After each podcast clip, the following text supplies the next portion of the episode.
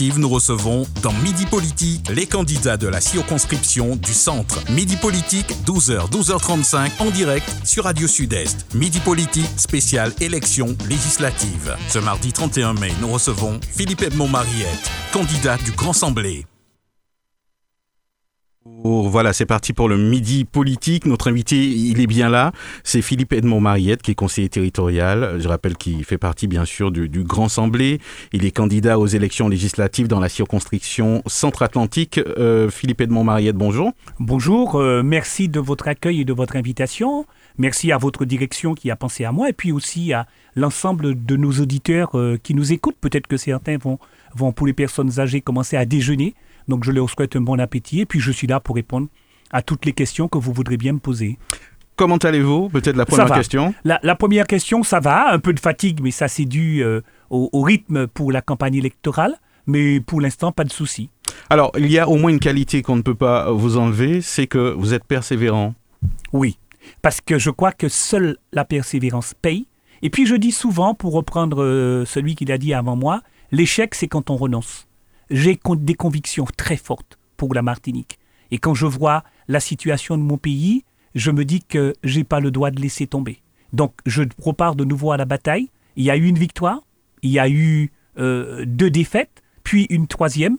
Mais euh, je suis persuadé que mon message finira par passer auprès de la population et pourquoi pas cette fois-ci?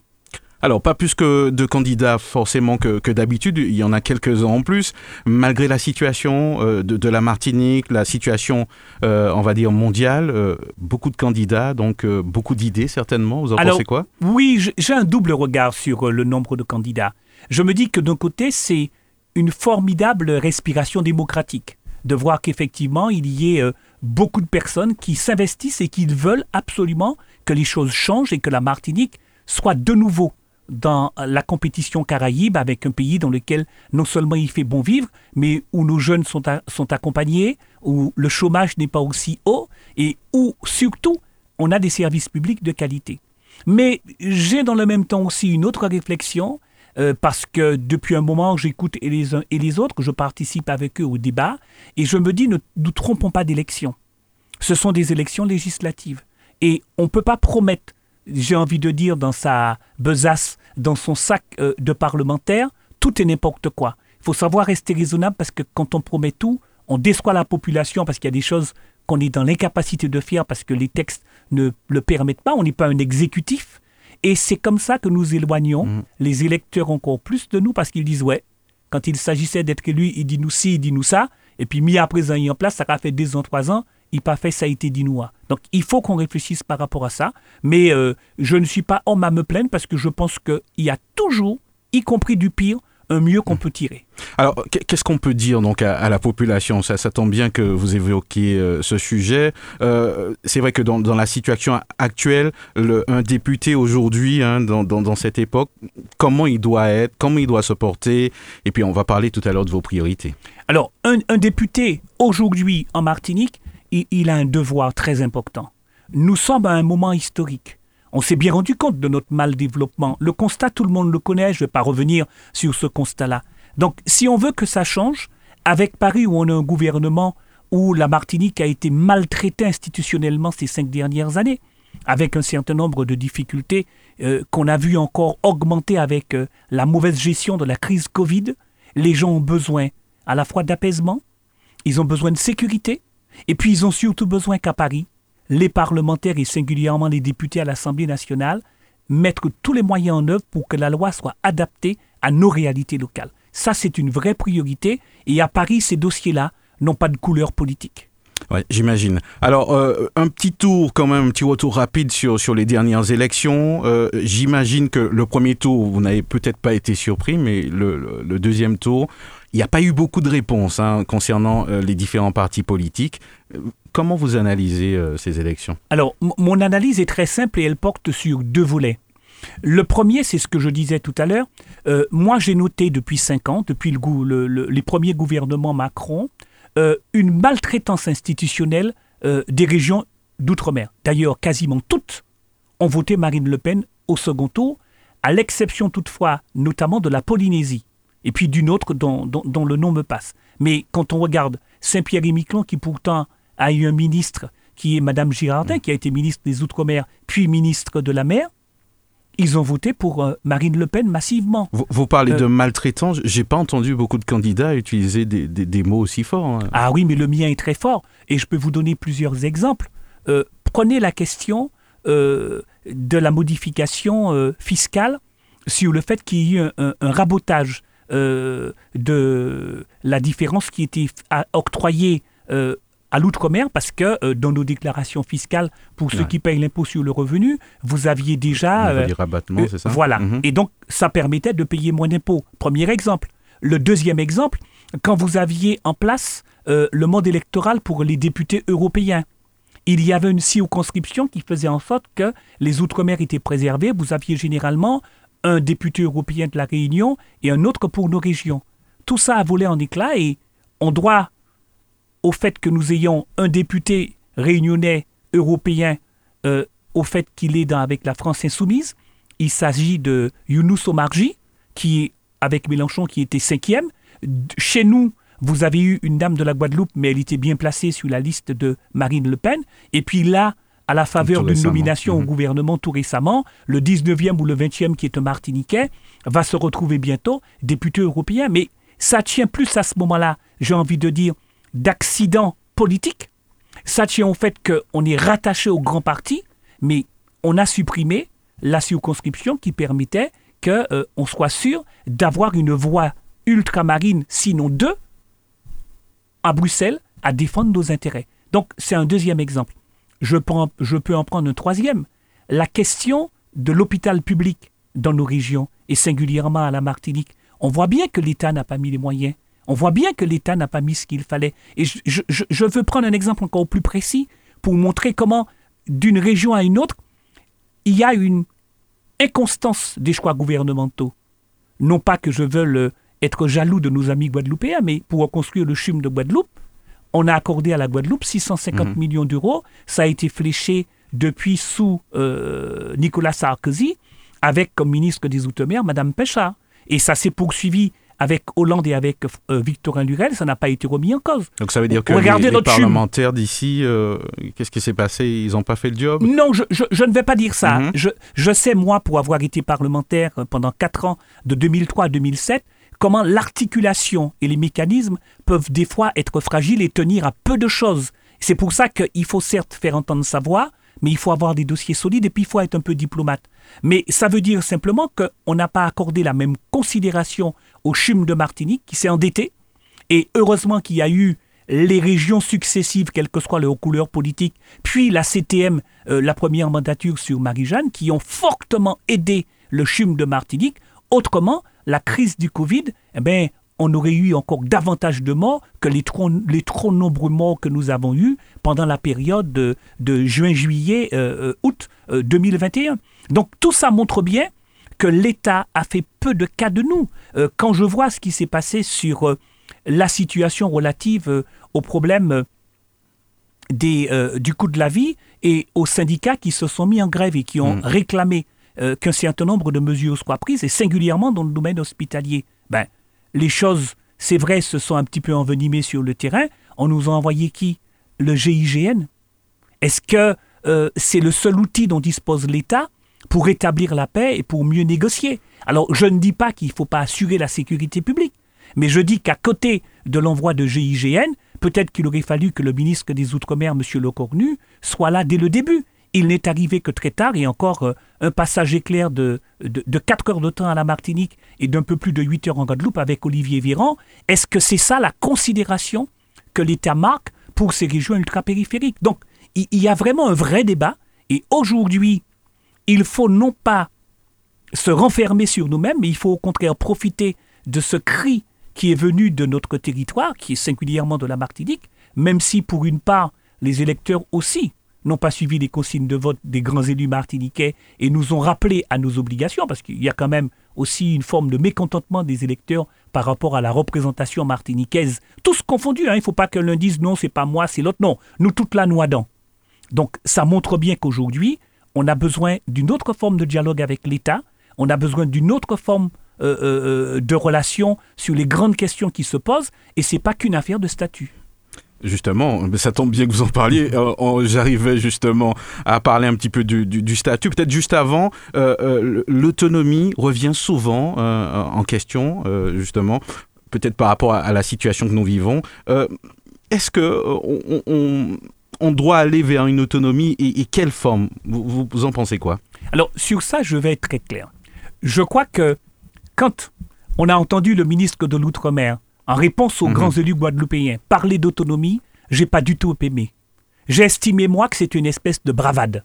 Ça veut dire, bon, ben, vous n'avez qu'à être autonome et puis on verra si vous allez, votre cas, il fait mieux. Non, c'est pas du tout ça. Je crois que la première obligation, c'est imposer à l'État de remettre à niveau l'ensemble des services publics. Et ils sont nombreux et l'hôpital est un de ces exemples-là. Ensuite, sur la question de l'autonomie, oui, je souhaite qu'on y aille. Mais aujourd'hui, ce n'est pas l'urgence hmm. immédiate. D'autant que au Grand Assemblée, nous avons la volonté d'aller vers un congrès.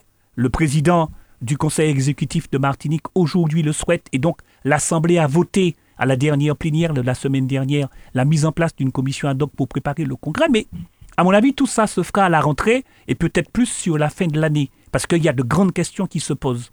Mais dans les discussions avec le gouvernement, quel que soit le gouvernement euh, qui sera confirmé ou modifié après les législatives, on aura besoin d'y aller, de parler de manière collective. Tout seul, on n'y arrivera pas. Il faut jouer une carte collective. Il faut imposer à l'État français que sur un certain nombre de grandes questions, les réponses soient à la mesure de nos attentes. La problématique des sargasses, le problème du chlordécone, les difficultés qui sont liées à la carte sanitaire martiniquaise, et pas seulement à la Martinique, la Guadeloupe, c'est mm. un peu la même situation. Et puis, euh, tout ce qu'il faut mettre comme moyen pour le traitement du chômage. Rien que ces quatre questions-là seulement, ça vaut déjà les cinq années du mandat d'un parlementaire et ça peut être cinq années bien remplies. Alors, peut-être le thème central hein, de, des Martiniquais en ce moment, c'est la vie chère. Euh, aujourd'hui, on peut parler quand même de... Du, on va vers certainement une catastrophe. Je ne sais pas si, si, si, si, le mot est assez fort. Est-ce qu'on a, on a des leviers, euh, on a les moyens, en tout cas localement, puisqu'on a l'impression que euh, au niveau du gouvernement, qu'ils ils font un mhm. peu la sourde oreille, puisque la vie chère n'a pas commencé mhm. avec la crise Covid, ça n'a pas commencé non plus avec la guerre en Ukraine. Mhm. Qu'est-ce qu'on pourrait encore faire? Alors, il y, a des pistes. Je, je renvoie à ceux qui nous écoutent, et ils peuvent cliquer sur Internet, ils vont retrouver le discours du président Macron lors des assises des Outre-mer. Nous sommes en 2019. Macron dit deux choses il dit d'abord que pour lui, un des éléments relatifs à la vie chère, c'est la question de l'octroi de mer. Et puis il dit, deuxième chose, il dit que c'est sans doute aussi euh, la construction capitalistique d'un certain nombre de grands entrepreneurs à la Martinique qui crée aussi cette situation-là. L'idée, quand elle est lâchée comme ça, peut paraître effectivement séduisante. Sur l'octroi de mer, je ne rejoins absolument pas. Parce que sur l'octroi de mer, on sait comment cette taxe est utile pour nos collectivités, notamment pour les communes qui ont de faibles leviers fiscaux. Donc, moi, je pense qu'avant de parler de sa disparition, il faut voir dans le détail. J'aimerais bien que sur les tickets de caisse dans nos rayons de supermarché, on mette tout. On met l'octroi de mer, on met la TVA, on met le détail. Et puis à ce moment-là, on va voir. Il, il y a sur la vie chère un élément. On a aujourd'hui une société capitalistique qui tire un profit exceptionnel du transbordement de l'Europe, singulièrement de l'Hexagone vers la Martinique ou mm. vers la Guadeloupe, c'est la CMA CGM. Mais là, c'est l'État qui, qui, a pouvoir, si je puis eh ben, Absolument. Mm-hmm. Et donc, je me demande si aujourd'hui, il ne serait pas bon d'obtenir une commission d'enquête parlementaire nourrie de la représentation nationale et bien entendu composée euh, pour partie d'ultramarins pour véritablement obliger toutes ces personnes-là à faire la transparence financière et nous permettre d'arriver à analyser leur comptabilité analytique. Parce que les mesures qui sont prises localement, le bouclier qualité-prix, c'est une très bonne chose. En Martinique, c'est 101 produits. Euh, à La Réunion, c'est à peu près 150 ou 180, mais il faut dire qu'ils sont quasiment 800 000. C'est bien, mais ce n'est pas suffisant. Parce que, comme on nous a détourné d'une autonomie alimentaire martiniquaise, comme on nous a tellement détourné de la culture et avec nos sols qui sont pollués, tout vient de l'import-export. Et à ce moment-là, vous avez un panier de la ménagère, quoi qu'on dise, qui, à la Martinique, va coûter 15 à 20% plus cher que le Mhm. même panier que vous auriez fait dans l'Hexagone. Donc vous croyez qu'il n'y a pas que sur l'octroi de mer qu'il faut jouer? C'est-à-dire si en urgence, on, on pourrait imaginer, hein, Oui. j'extrapole un peu, qu'on choisisse quelques produits de première nécessité euh, pour, pour soulager les Martiniquais au niveau de l'octroi de mer et après il faudrait peut-être, euh, comme vous disiez, utiliser Oui. le levier de, de- Alors- du transport.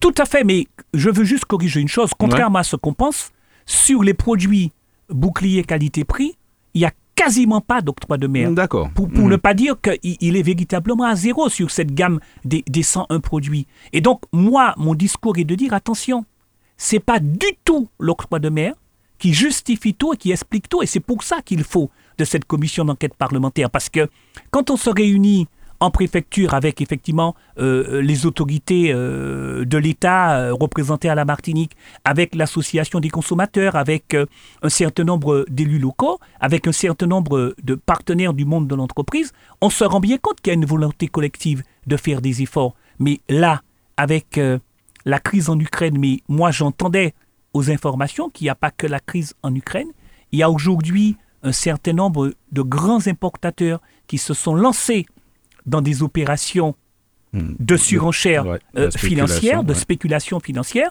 Et faut pas me faire croire que c'est uniquement qu'en Ukraine qu'on fait du blé. C'est pas me faire croire que c'est uniquement qu'en en Ukraine qu'on fait de l'huile. C'est pas uniquement en Ukraine qu'on fait du lait. Et donc, il faut s'attendre à la rentrée scolaire prochaine à une augmentation des prix, mais qui va encore euh, euh, mettre sur le tapis beaucoup de Martiniquais qui vivent déjà dans une très grande difficulté. Et les gens sont tellement dignes ici qu'ils ne veulent pas vous laisser voir la misère dans laquelle ils sont. Mais on ne peut plus continuer comme ça et, beaucoup de foyers sont au bord de l'asphyxie.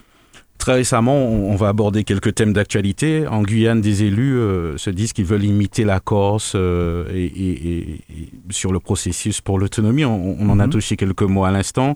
Euh, ce modèle corse, c'est vrai qu'on n'a pas eu l'occasion d'en parler avec vous. Est-ce Oui. que vous pensez que c'est un modèle qu'on pourrait adapter à la Martinique? Oui, c'est un modèle effectivement. D'ailleurs, les, les- les statuts sont assez proches. Moi, en 2006, euh, j'étais parlementaire à ce moment-là. J'ai conduit une mission en Corse parce que je voulais analyser la situation de la Corse et pas seulement sur le plan institutionnel. Cette mission, je l'avais conduite avec de très nombreux Martiniquais. Je donnerai rapidement quelques noms pour qu'on voit, parce que eux, pendant cinq ans, ils ont été zone franche globale, toute la Corse. Pendant cinq ans, toute la Corse a bénéficié d'une absence totale de fiscalité, ce qui a permis de faire que toutes les entreprises se sont mises à jour. Ça a amélioré les hauts de bilan, etc., etc.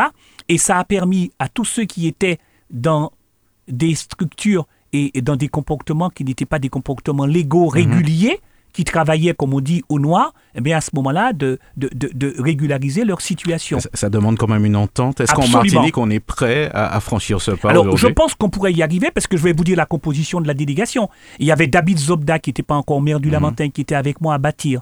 Il y avait euh, euh, Albéric Marcelin, qui est celui qui fait un énorme travail sur les problèmes liés au tremblement de terre, etc., avec son association. Il y avait euh, Johnny Ajar et Didier Laguerre pour le PPM. Il y avait Madame Chalonneau euh, euh, pour euh, le MEDEF. Il y avait le secrétaire général du MEDEF. Il y avait euh, pour le groupe de Claude Lise, le docteur Claude Petit. Donc il y avait une était- volonté quand même Oh, politique nous finalement. étions, de- nous étions tout un groupe. Et quand je suis sorti de là, j'ai fait un rapport et j'avais même commencé à écrire un projet de loi pour que l'ensemble de la Martinique soit en zone franche globale. Mais là où il y a une volonté, il, y a un- il faut qu'il y ait un chemin. À l'époque, peut-être que je n'étais pas suffisamment fort politiquement pour faire passer cette idée-là qui doit infuser dans tout le pays et qui peut être une des solutions pour que pendant un laps de temps, eh bien, on permette aux entreprises martiniquaises d'être soulagées des charges et des fiscalités qu'elles ont. Parce que l'État dit quoi? L'État dit Ah, mais non, je ne peux pas faire un abandon de droit, mais il faut que l'État soit conscient d'une chose. Ces sommes que vous ne voulez pas abandonner pour un dispositif de développement économique, vous les versez où? La prison? La lutte contre le chômage Tout ce que vous essayez de construire comme dispositif de prévention de la délinquance, eh bien, tout ça a un coût énorme plus le développement d'une économie parallèle et d'une économie souterraine. Et d'ailleurs, euh, je vous le dis très franchement, c'est cette économie souterraine-là et parallèle-là qui fait que la Martinique la cocotte minute n'a pas encore explosé.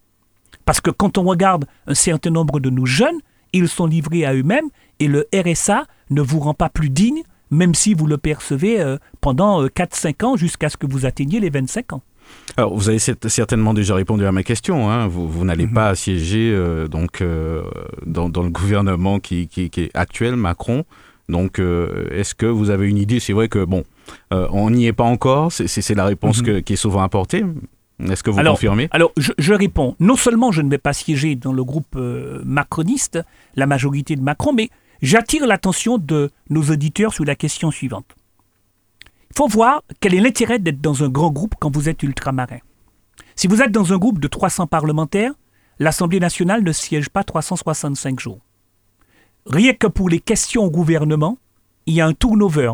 Ça veut dire qu'il faut attendre son tour. Mhm. Donc, peut-être qu'en seule fois dans l'ENEA, on peut exprimer quoi. Donc il y a des avantages et des inconvénients. Il y a, ça que vous il y a des avantages et des inconvénients. Et nous, on a décidé quoi au Grand Assemblée pour Martinique?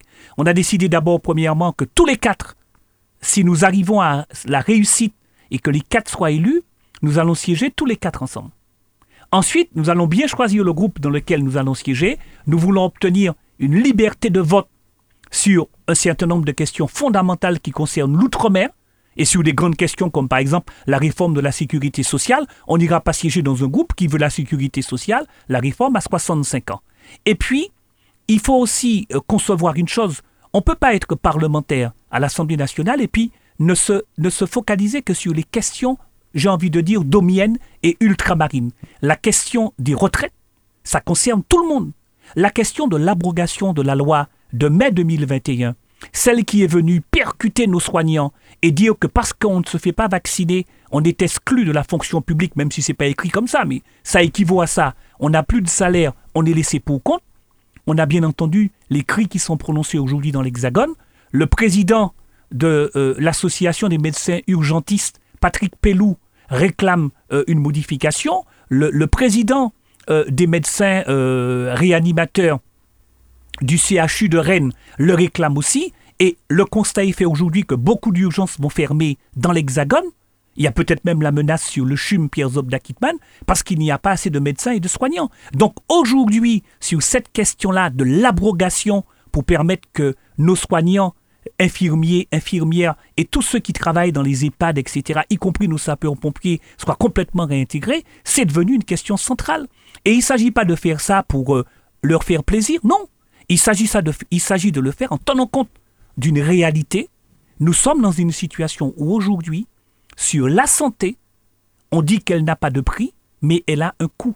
Et ce coût-là ne peut être mis en œuvre que si on a le personnel qualifié qui peut l'accompagner. J'entendais ce matin aux infos qu'on a recours aux agences d'intérim pour recruter du personnel pour les faire travailler dans les hôpitaux. C'est pas possible. Euh, dans un bloc opératoire, on a besoin d'IBOD, on a besoin d'IAE, on, a vraiment mhm. besoin de gens qui sont des spécialistes. L'IAE, c'est celle qui va informer, qui va orienter ceux qui attendent euh, euh, dans l'urgence et rassurer les familles. L'IBOD, c'est celle qui sera dans le bloc opératoire à assister les médecins mhm. et à faire que euh, l'intervention chirurgicale se déroule dans de parfaites conditions. Alors, est-ce que vous croyez qu'on est arrivé à un tournant où tout seul, avec nos parlementaires martiniquais, est-ce qu'il ne faudrait pas s'unir finalement, faire bloc avec tout l'outre-mer Oui, c'est vrai qu'il faudrait sans doute faire bloc avec tout l'outre-mer, mais on a malgré tout une difficulté. La difficulté vient d'abord euh, du fait que nous, nous sommes de partis politiques différents. Et je pense que euh, existait avant ce qui s'appelait l'association des parlementaires ultramarins. C'est une association qui joue un rôle de lobbying très fort parce que quasiment tous les parlementaires ultramarins la composaient, plus les conseillers économiques et sociaux de tous les territoires ultramarins. En plus, le lobbying, très important. Absolument. Euh, je crois qu'on n'a pas le temps de rentrer dans les détails pour ceux qui nous écoutent, mais, mais c'est important de, de, lier ces contacts, de prospecter. Oui, euh, parce que, mhm. je le dis très rapidement, tout ne, se, joue pas dans l'hémicycle. Quand vous arrivez sur un texte de loi, que vous proposez un amendement, même si vous êtes aidé d'autres ultramarins, si le gouvernement ne vous entend pas et a décidé de ne pas vous suivre, il ne vous suivra pas. Mais il y a un travail qui peut se faire en, en amont. Au moment où la loi est en train d'être fabriquée, où elle est en train d'être construite. Et là, quel que soit le groupe politique auquel vous appartenez, si on sait faire bloc mmh. et si on se retrouve quelques ultramarins ensemble, là on peut faire reculer. Là on Je- parle d'urgence, donc euh, Absolument. finalement euh, il, il est peut-être mieux d'a- d'avoir des contacts. euh, Ah, Absolument. Je, je donne un exemple. Gouvernement Chirac, troisième gouvernement Chirac, c'est Dominique de Villepin qui est Premier ministre. Et là, on me dit, on va supprimer la défiscalisation. Je réunis les chefs d'entreprise à la Martinique. Ils me prodiguent des conseils et une assistance technique que moi, je ne possédais pas. Je fais quoi? Eh ben, Je reste à Paris une semaine. J'appelle tous les collègues des Outre-mer. On se retrouve à Matignon. Nous sommes 42 face au Premier ministre et face à différents ministres qui étaient présents. Eh ben, on n'a pas renversé la table, mais en efficacité, ça a été payant puisque 15 jours après, on est de nouveau invité à participer à un échange à Matignon. Et là, le Premier ministre nous apprend qu'on ne touchera pas à la défiscalisation. Donc, c'est ce qui montre que le poids que nous pouvons représenter, la force collective que nous pouvons avoir, c'est une vraie dynamique. Et je rappelle, et je le redis, sur les grands enjeux, le chômage, la santé, la problématique du chlordécone, à Paris, ça n'a pas de couleur politique. À nous de faire jouer notre intelligence et de se dire que l'élection passée, il faut arrêter vous de vouloir se singulariser parce qu'on aurait plus d'ego qu'un tel ou un tel. La population saura reconnaître le travail fait par chacun. Prenons-nous ensemble la main, en tout cas c'est le vœu que je lance, et ce sera plus facile pour moi bien sûr. Si à mes côtés, dans le centre, on fait je suis élu, qu'à Fort-de-France, on fait élire Francis Carole, que dans le Nord, on vote pour Justin Pamphile, et que dans le Sud, on vote pour Alfred Marie-Jeanne. Parce que là, à ce moment-là, euh, c'est les quatre races du Grand Assemblée qui vont se retrouver à l'Assemblée nationale. Alors, il nous reste 4 minutes. Je voulais aborder Oui. deux thèmes avec vous. On, on en a déjà un petit peu parlé, hein, donc euh, la chlordécone.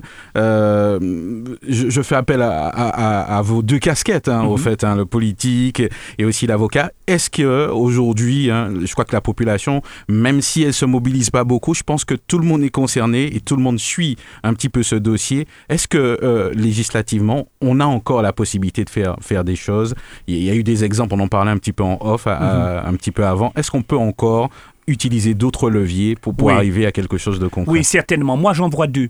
Sur, sur le plan du terrain du droit pur, euh, j'invite les gens à cliquer sur Internet et à chercher euh, procès de l'amiante. Euh, vous avez sur les procédures amiante à peu près 23 non-lieux.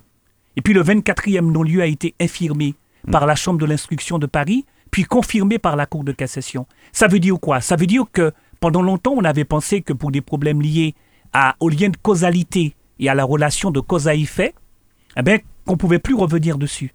Eh ben, la Chambre d'instruction de Paris est venue dire non, c'est tout le temps où l'exposition a duré. Il ne peut pas y avoir de prescription parce que ce temps d'exposition, il ne s'est pas arrêté de, de, de 93 à 95 ou de 2002 à 2004, mais qu'il a duré beaucoup plus longtemps que ça. Donc, on a là un exemple pour- sur lequel on peut agir et qui peut permettre à des avocats qui vont travailler leur dossier de renverser les choses et d'obtenir que la justice aille jusqu'au bout. La deuxième, c'est sur la création de fonds d'indemnisation pour le chlordécone. Il existe en France la création de fonds pour les pesticides, mais il n'est pas suffisamment abondé pour la question qui, qui nous préoccupe. Il y a eu un fonds pour l'amiante, il y a eu un fonds pour le sang contaminé, et il y a aussi un fonds qui a été créé pour un autre territoire ultramarin, c'est la- notamment la Polynésie. Après les essais nucléaires à Muréoa, pendant longtemps, les Ménalésiens et les Polynésiens se plaignaient d'avoir des troubles respiratoires de toute la sphère ORL. Eh bien, il a fallu qu'aux côtés des populations locales, des anciens militaires gradés, des officiers qui sont revenus en retraite en France, eux aussi se mettent à se battre parce que beaucoup d'entre eux étaient malades. En 2015, donc 15 ans après, en 2010, sous Sarkozy, le ministre Hervé Morin va porter un texte de loi et va créer une commission d'indemnisation pour ceux qui sont atteints par euh, les pathologies liées aux essais nucléaires, mais ils avaient mis un goulot de recevabilité qui était très étroit. Et en 2015, dans la loi égalité réelle sous François Hollande, Erika Barrett a porté, elle était ministre des Outre-mer, un texte modifié qui permet qu'aujourd'hui, eh l'ensemble des Polynésiens, comme l'ensemble des anciens militaires français qui étaient en fonction sur le territoire, puissent à ce moment-là Mhm. demander à être reconnus comme donc, étant euh, ces victimes. donc il y a de l'espoir euh, si on suit ces Oui, exemples. pour moi, pour moi, à partir de ces exemples-là, on a une voie de passage. Il faut le faire non pas suffisamment en haussant uniquement le ton et le col, il faut faire rejaillir la difficulté et l'émotion que ces problématiques suscitent sur nos deux territoires, la Martinique et la Guadeloupe, mais il faut le faire avec un dossier sérieux, il faut le faire avec humilité, mais il faut le faire avec diplomatie. Et si on s'y emploie de cette manière-là, on arrivera à obtenir du gouvernement qu'il réponde à nos attentes. Alors, il nous reste une minute, euh, Philippe Edmond Mariette. En, cette minute, euh, je vous la donne pour si vous souhaitez euh, utiliser ces, quelques mots pour parler à la population. Eh ben, d'abord, vous remercier, remercier aussi Radio Sud-Est de l'occasion qui m'est donnée de rencontrer encore davantage d'électeurs de la circonscription. Bien, vous savez, vous me connaissez. Pour la plupart, vous savez que je suis avocat de profession. Je pense avoir essentiellement deux qualités. La première, c'est que j'ai toujours travaillé toute ma vie depuis l'âge de 18 ans. Et donc construire des dossiers, préparer euh, euh, des dossiers pour euh, qu'ils remontent sur Paris, ça je sais le faire. La deuxième qualité, et je le répète, c'est ma probité. Je ne suis pas venu en politique pour m'enrichir, je ne suis pas venu en politique pour tromper les gens. Et donc, je veux vous offrir, à vous électeurs de la circonscription centre, cette volonté-là. Bien sûr, elle ne suffit pas, parce que je me dois d'être à votre écoute. dans les premiers mandats que j'ai eus, j'ai beaucoup appris de certains d'entre vous. Des fois, des gens qui sont venus tout simplement frapper à ma porte pour aller m'alerter sur tel ou tel problème.